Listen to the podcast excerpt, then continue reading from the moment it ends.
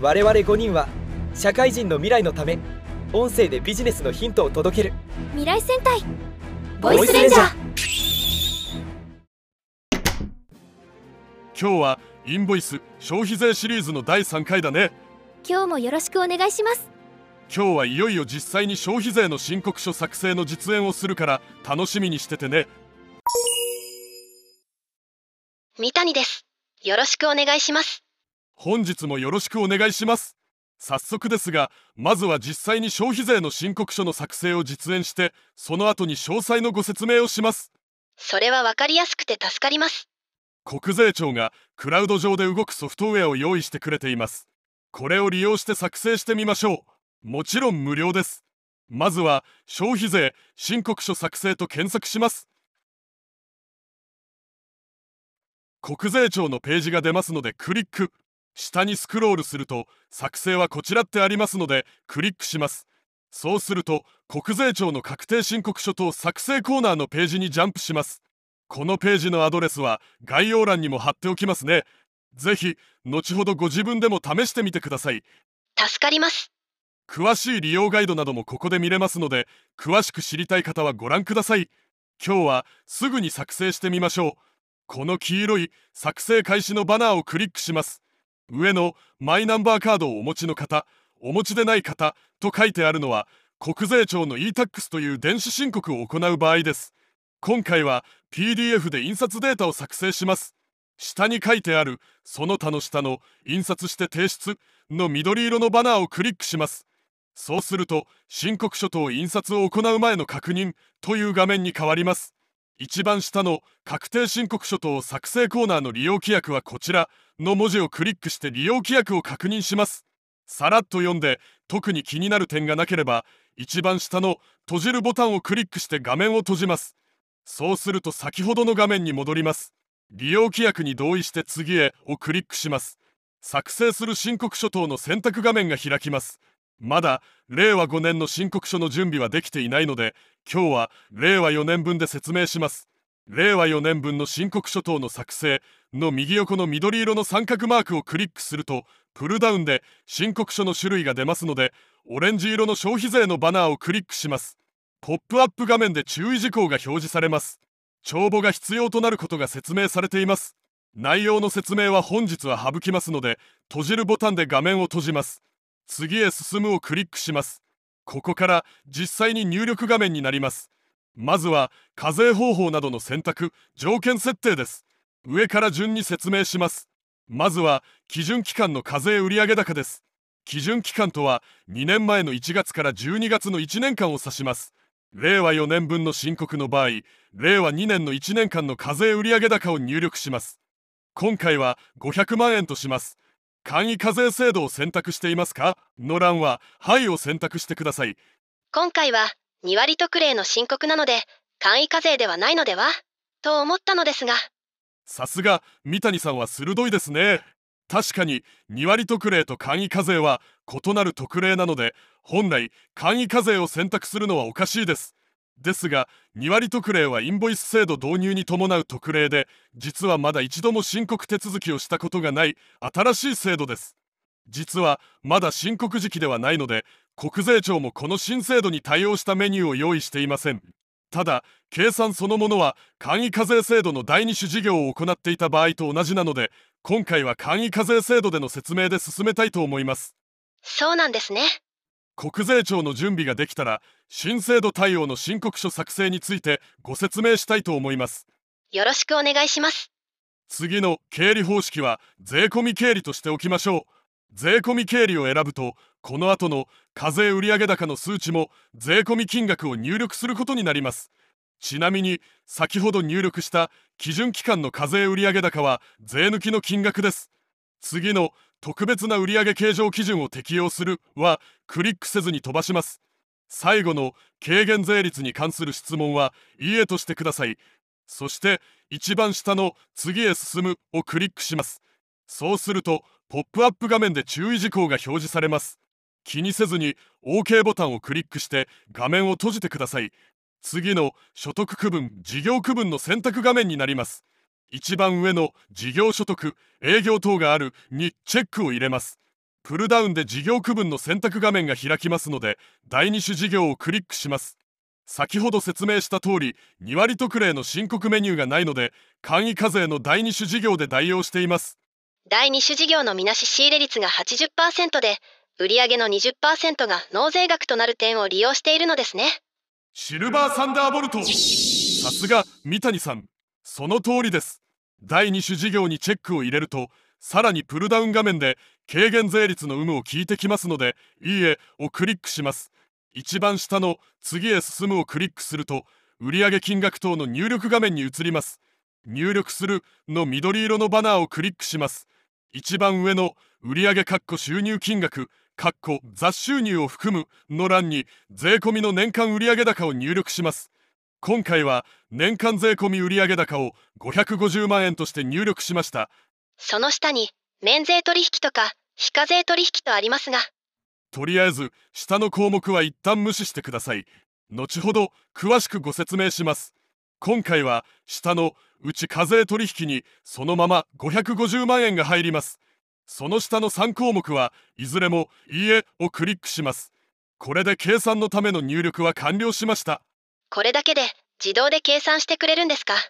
はいそうです。次へ進むをクリックします。中間納付税額のページは何も入力せずに次へ進むをクリックします。これが計算結果です。すごいですね。いっぱい数字が書いてありますが申告書に転記する数字がいろいろと記載してありますがそんなに難しくはありません。まず一番上の緑色の枠で囲われたのが令和4年分の消費税の納税額となります。500万円 ×20% で10万円になってますね。先週のシミュレーションの計算結果通りですね。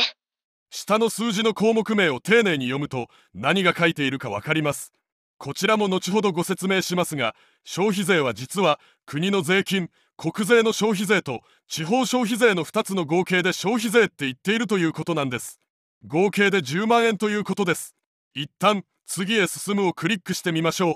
こちらのページは上の方が納税方法についての説明で下半分が住所や氏名などの基本情報の入力画面になっています。納税方法の一番上には振替納税の案内が出ています。税金を自動振替で行えるんです。そのための口座振替依頼書の作成もしてくれます。下半分の基本情報の入力データは申告書の記載データになります。空欄のまま入力を飛ばしても良いですし適当なデータを入力しても先に進めますがマイナンバーだけはきちんと入力しないとエラーになってしまいますのでご注意ください。すべてを入力したら一番下の次へ進むをクリックします。ポップアップ画面が出ますが OK をクリックして閉じます。届け出書を作成しないをクリックして次へ進むをクリックします。これで申告書のデータがダウンロードできます。ダウンロードするデータは選択できますが初期値では全ての帳票にチェックが入っています。そのまま全ての帳票をダウンロードしてしまいましょう。帳票表示印刷と書いてある緑色のバナーをクリックすると PDF データがダウンロードされます。データのダウンロードが終わったら一番下の次へ進むをクリックします。これで申告書の作成は終了です。入力データを保存すると書いてある緑色のバナーをクリックするとデータがダウンロードされます。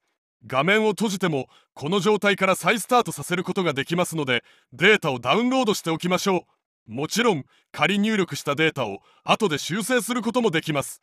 ダウンロードが完了したら前に戻るのボタンをクリックして前の画面に戻ります。あとは各種注意事項を読みます。提出期限や納税について記載されています。一番下の終了するのバナーをクリックすると画面が閉じて終わりです。本当に入力項目はとても少ないんですね。はい。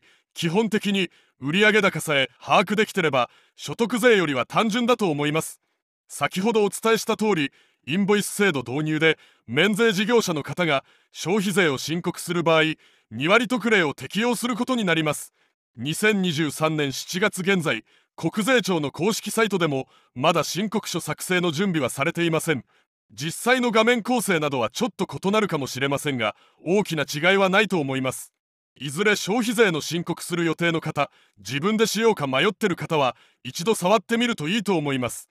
これなら私にもできそうな気がします。この後早速やってみます。では実際に作成された申告書を見てみましょう。まず一番最初が消費税の確定申告書の第1票です。これは総括表のようなもので住所氏名課税期間などの基本情報と大まかな計算結果が記載されています。2枚目の第2票はこんな感じです。各票の細かな内容は説明サイトにてご説明しておきます。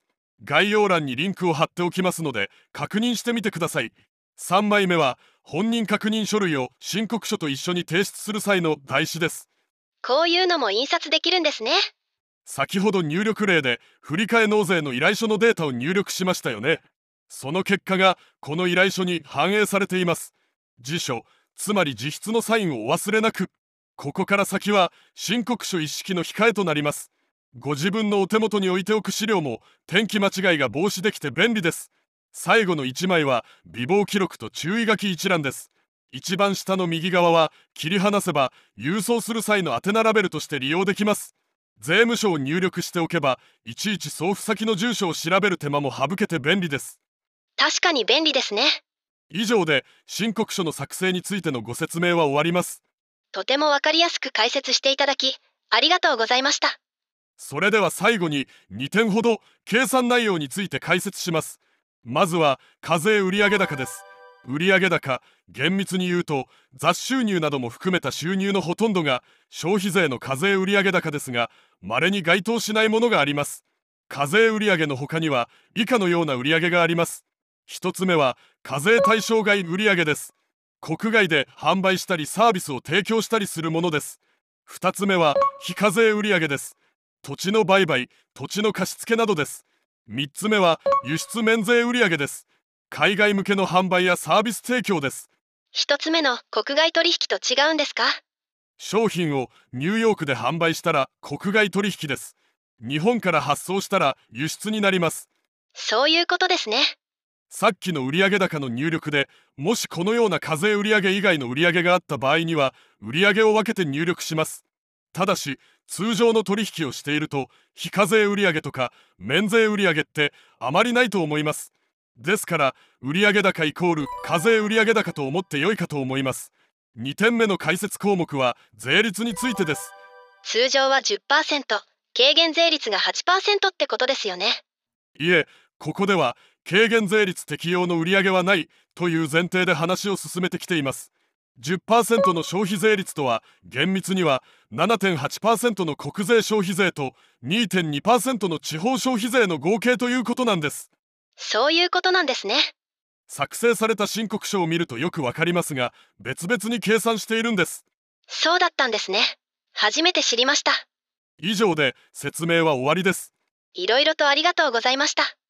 今回は声優さんの話題から相談しましたが実は私もちょっと副業で始めようとしてることがあってとても参考になりました。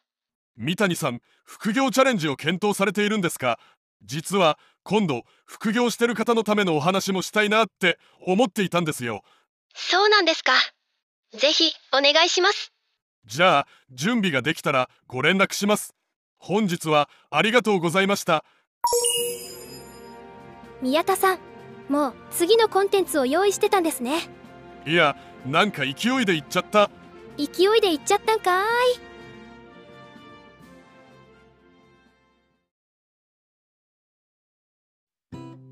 お聞きいただきありがとうございました。ボイスレンジャーは毎週金曜配信です。番組登録高評価よろしくお願いします。コメントもお待ちしております。頼みますよ